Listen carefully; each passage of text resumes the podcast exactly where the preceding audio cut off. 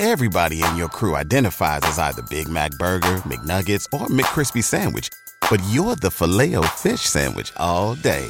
That crispy fish, that savory tartar sauce, that melty cheese, that pillowy bun. Yeah, you get it. Every time. And if you love the Filet-O-Fish, right now you can catch two of the classics you love for just $6. Limited time only. Price and participation may vary. Cannot be combined with any other offer. Single item at regular price. Ba da ba ba ba. 阅读、科技、旅行，生活可以很大。对话设计学习，思考不嫌太多。这里是 iTunes 获奖播客《狗熊有话说》，一听就停不下来的哦。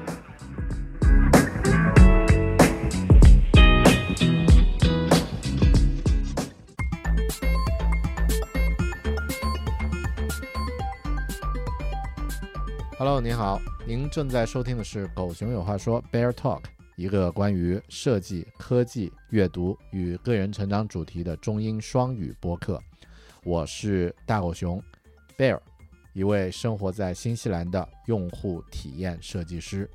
这期节目呢，使用英文为默认语言。如果您感兴趣的话，请继续往下收听。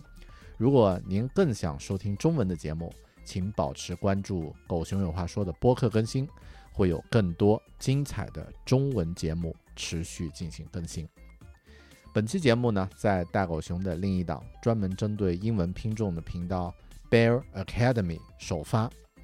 如果您对设计、职场、效率提升等主题的英文内容感兴趣，不妨订阅我的播客 Bear Academy，或是关注我的 YouTube 频道 Bear Talk。播客呢，可以在苹果的 Podcasts 或是 Spotify 搜索订阅；视频呢，可以在 YouTube 搜索 Bear Talk 或者是 Bear Academy 就可以订阅了。我的 YouTube 频道有中文和英文两个账号，分别发布中文和英文不同的视频内容。如果您感兴趣的话，不妨两个账号同时关注。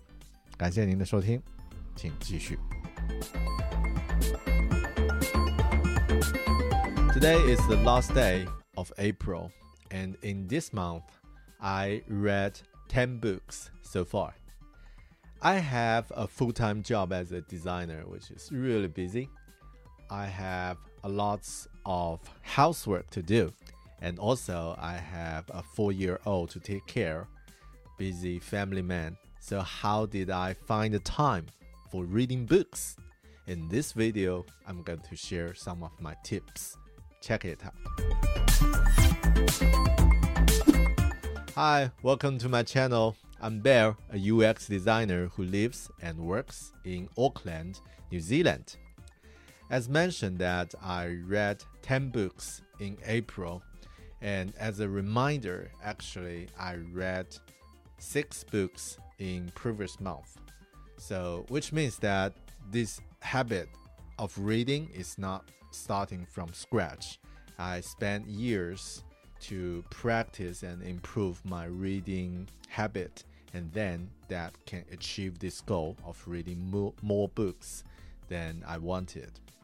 And before I'm sharing what did I do, I want to share a little bit about the why so why I want to read more books even when I already can read six books per month. So um, the first reason is that I want to test if I'm comfortable to do it faster and higher than previous months. It's all about to test it if I'm comfortable enough to um, to to make it better. And the other reason is that you know in uh, April 23rd is the World Book and Copyright Day, which is also known as the World Reading Day. So, um, so that make the theme of April as the theme of reading. So I think it makes sense that I can, if I can read more books in April, that would be awesome. And also, April is my birthday month. So yeah, I want to uh, try it in April.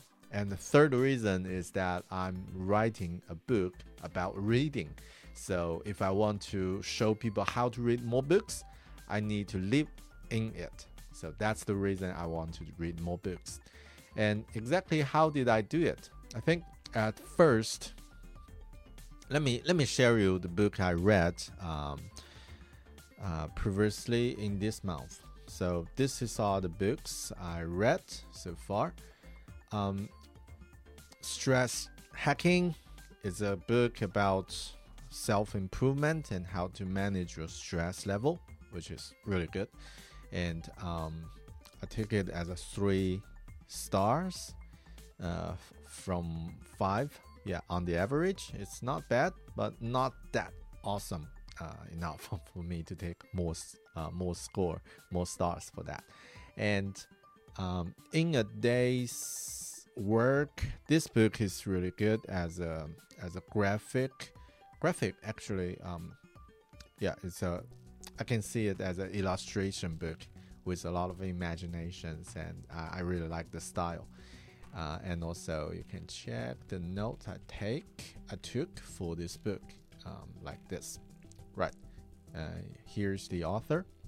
Um, she's uh, she's a very talented artist. Right, and mindset. This is a book, a classic one, a classic business book about the growth mindset. And I really like this book uh, with all the discussion about the fixed mindset and growth mindset. And also, I recorded a video just about this mindset. And this is the notes I took from reading this book. Right. And next one, Artist Sketchbook. This is a really easy to read book because it's uh, full of um, artist uh, collection of he or her uh, of of the author's sketchbook and also from other artists. So it's really interesting to read this book. And for me, I find the best way to take notes from uh, from art or design related books is just take some screenshots of some um, impressed images or impressed art I found, and then collect it in uh, in my note taking app, which is Good Notes. I might introduce that that app in some later videos, right? So this is a really good book to read. I've learned a lot. And next one, The Automatic Millionaire Homeowner. So this book is basically about uh, how to invest your home, especially your first home, and then uh, to, to become rich. And actually, I found this book is really, you know, with a lot of uh, controversial uh, discussions because uh, it's just before uh, the financial crash in um, 2008. So the book before that time just encourage you. You can buy a home even without a deposit. So I don't know why it's loading strangely. Right, okay, this is the book and also the note I took while I'm reading this book. And Think Like a Monk. This is a really good one for anyone want to know something uh, about meditation, about um, about Buddhism and also about how to improve yourself. So I really like this book. I haven't take really uh, detailed notes uh, of this book. So this is the summary I write I wrote in Chinese uh, to show what I thought about this book. Really good, but I might need to do something more about uh, increase more uh, uh, taking more detailed note about this book. Right. Next one, The Barefoot Investor. This book I read it in uh, in the paperback uh, version, and it's a great book. I took hundreds of notes. I probably maybe not that much, but I took a lot of notes on this book, and it's basically for anyone who lives in Australia or New Zealand. This is a really classic financial books that can help you to. Um, to improve your financial situation and maybe for your first home, uh, for your personal uh, financial and family financial plan. Really highly recommend to read this book. And this one, How to Talk to Anybody Anytime Anywhere. This is a interesting one because it's only 22 page, right? So it's only a 22 page book I cannot call it a book. It's more like a brochure or yeah, a small note. But actually, it's provide a lot of um, you know useful information that you want to reach out to other people to talk to anyone like at parties or at any um, um, conferences um, other scenarios that some strangers you want to reach out and have a conversation with them yeah this book show you some really um, useful tips that you can practice it. So yeah i probably will still recommend this one even though it's just a really short and uh, short book. The other one another uh, art related book zen of drawing. So this book is really interesting. Um, i think it's just some night at one night um, probably in the middle of 3 or 4 a.m in the morning i woke up and cannot sleep and then struggled a little bit that uh, that i still cannot cannot sleep after half an hour. And then i just said myself uh, screw it. Let's find a book and read it. And just uh, when i'm tired I, I will get sleep. So uh, this is my new strategy of reading books as you know uh, transition your dull time into some time that you can create some value. And for me reading time is the goal time that i can uh, create value. So i think it's in uh, yeah just uh, between 3 or 4 a.m i find this book on my ipad and flip uh, flipped it uh, page to page and find yeah something's really interesting and then uh, and then I finished the book at that night. Uh, probably took like uh, one hour, and then woke up the other the other morning, not feeling that good because I lack of sleep. But at least I got some something valuable from uh, from sleepness. So yeah, and then I took the notes of of this book. So it's great. Uh, Zen of drawing. Um, there are a lot of things written uh, in this book, but I don't read much because I feel there are a lot of things just repeated again and again. I just capture some really uh, useful techniques from a sketcher's perspective that I can use for improving my sketch skills. Yeah, so this is the second last book. And the, finally, the last book work together anywhere. Actually, I didn't finish the book cover to cover because I found this book is not that useful for me, and I give it up during the, uh, the 65% of reading this book. Um, one of the reasons is that probably many parts of the book is just repetition. Like uh, if you want to know more about this process, go to chapter 5 or go to chapter 6 and we'll discuss that. And there are a lot of repetition like this. And actually, it didn't involve some new concepts that if you already work as a remote worker, you are really familiar with the process. So, yeah, so that's why I give it up. But I still find something that I can use. For example, why when I'm writing my own book, this is all the things that I can uh, try to avoid. Just not repeat things again and again because the readers they will find it. They are really smart, right? So you need to review the book you're writing in a holistic way. So this is something I learned. Uh, also really good. Right, so these are the books that I read in April, and uh, back to the previous previous topic, like how did I do that, and how we can um, plan it for our book reading plan.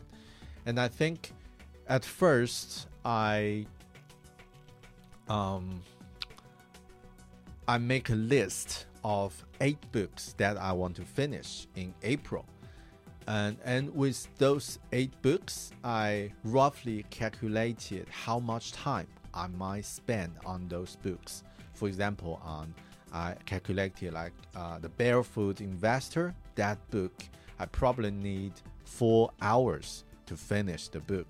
Uh, it's uh, like 200 150 pages, and I roughly calculated how much time on, on I read on the average. Probably take yeah take uh, four hours to finish the book, and then I calculated all the books that I uh, I can read. Some of the books are uh, audio book format, so I can easily find yeah this is the time I, I need to finish the, uh, finish listening those books. And some of the books are just um, um, ebook or the book on Kindle or the book at uh, or the paper paperback book.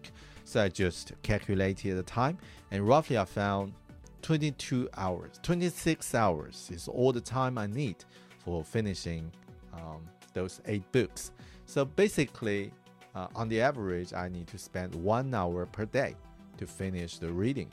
It's not that hard, right? If you just narrow it down only one hour per day. So probably we use oh our screen time is much larger than one hour. So yeah, this is at the beginning of my reading. I plan it. I plan the reading uh, hours. Actually, I haven't finished all the eight books I planned at the beginning. One book I haven't finished it. I probably would bring it out, uh, bring it to the next month, but that's okay. And the other, the other tips is that uh, when I uh, finish, when I calculated it, I just um, narrow it down into audiobook format and a paperback and ebook format. So for the paperback book and ebook, I need to literally read it like uh, one line to another line. So I need to plan some time.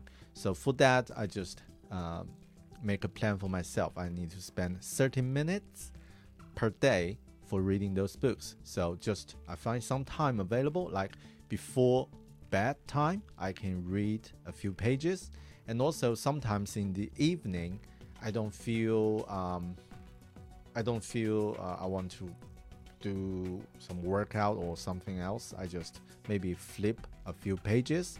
And also, while I'm waiting, some some part uh, like in some scenario, waiting for my wife to uh, shopping and also uh, pick up my daughter at daycare and just a few minutes before that i just say if i have five minutes or ten minutes i just continue to read the book on my Kindle or on my iPad or iPhone. So yeah, that's really helpful. And for the audio listening, I just try to change some.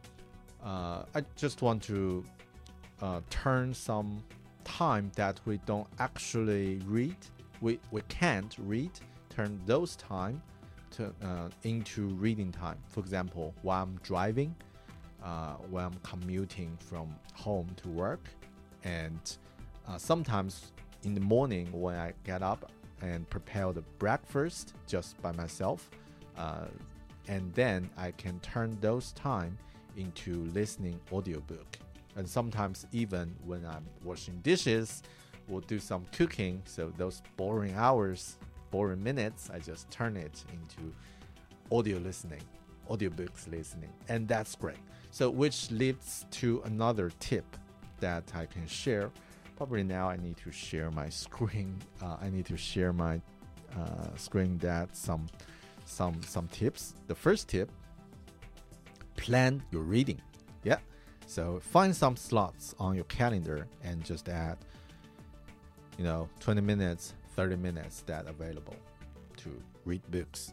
And uh, and the, uh, the second one is to um, turn some dull time into your reading time. For example, like you're driving or waiting. Yeah, those times are really valuable. By the way, don't try to read books while you're having meetings, right? And the other tip is to mix different mediums. For example, like audios, um, you know, paperback books, and ebooks, try to mix them uh, all together. That can easily, if you if you get tired of reading paperback book, just jump to listening some audiobook. So which can still keep you make some progress. And final one is it's okay to stop, right? Because you know, reading is something that we are doing to improve ourselves. If you find that book you're not interested or you cannot learn anything from it, you cannot learn anything new from it, just give it up. You have many other options. So just use your time wisely. As mentioned, the last book I read in this month, I didn't find it's quite helpful for me, so it's okay, which doesn't mean that it's a bad book probably just not a proper book for me at this stage. So I move on to another book. It's okay to stop if you don't like. Right. This is our uh, the tips I want to share with you about reading and how I finish reading 10 books in one month without sacrifice any work hours or family hours. Hope it helpful for you. And if you have any tips uh, for reading books, or any comments you want to share with me, please leave a comment below. And um, if you can subscribe this channel, it will be a great. Uh, uh, it will be really appreciated if you can subscribe it. And yeah, just hit the like button or leave a comment. And hope you like this. Thanks for watching. I'm Bear. I'll see you in another chapter. Ciao. 您正在收听的是《狗熊有话说》Bear Talk，一个关于设计、科技、阅读与个人成长的中英双语播客。 您的推荐与分享是我继续制作节目的最佳动力。请您在收听节目的平台呢，通过评论留下您的观点，或者是给节目点赞。如果碰到您喜欢的某期节目，请在自己熟悉的社交网络发布分享。或者是向朋友推荐。我的网站呢是 beartalking 点 com。这期播客的所有详细信息呢，可以在 voice 点儿 beartalking 点 com 进行查询。也希望您能订阅我的 YouTube 频道，或者是微信公众号，搜索“狗熊有话说”五个汉字，“狗熊有话说”即可以找到。谢谢。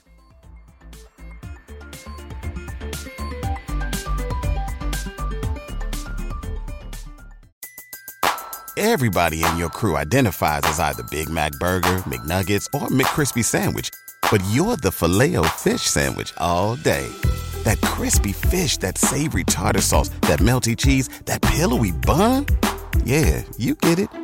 Every time. And if you love the Filet-O-Fish, right now you can catch two of the classics you love for just $6. Limited time only. Price and participation may vary. Cannot be combined with any other offer. Single item at regular price. Ba da ba ba ba.